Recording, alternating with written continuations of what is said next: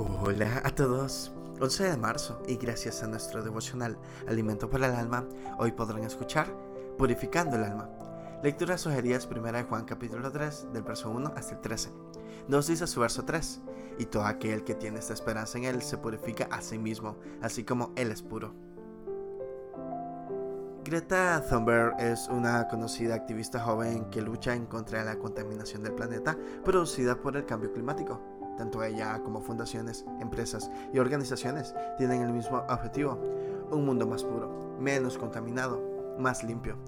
Pero, ¿será suficiente con solo descontaminar el planeta? ¿Descontaminando el mundo se limpiará el alma de los seres humanos que han provocado tal contaminación ambiental? Creo que los esfuerzos que se realizan para lograr un mundo menos contaminado son buenos y ayudan, pero no es suficiente. Si el alma de las personas en donde salen tantos malos deseos sigue en ese mismo estado y sin tratamiento para lograr cambios significativos, Jesucristo es el, es el elemento único y suficiente para descontaminar el alma de cualquier ser humano. Jesús purificará el alma y descontaminará de la culpa del pecado a todo individuo que reconozca el sacrificio que hizo en la cruz del Calvario, se arrepentirá de sus pecados y le reconozca como su Salvador. A este mundo le espera un final no muy agradable.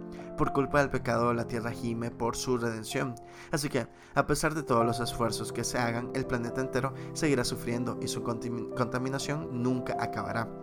Pero el alma de las personas tendrá esperanza si se acerca a Dios por fe, por medio de la lectura de su palabra, la Biblia y de Jesucristo, único Salvador. La lectura de la Biblia da paso a la esperanza y nos purifica para que vivamos en un mundo mejor en el que Cristo nos fue a preparar. Devocional escrito por Marco Ramírez en Venezuela. Solo Cristo hace una purificación completa. Muchas gracias por escuchar.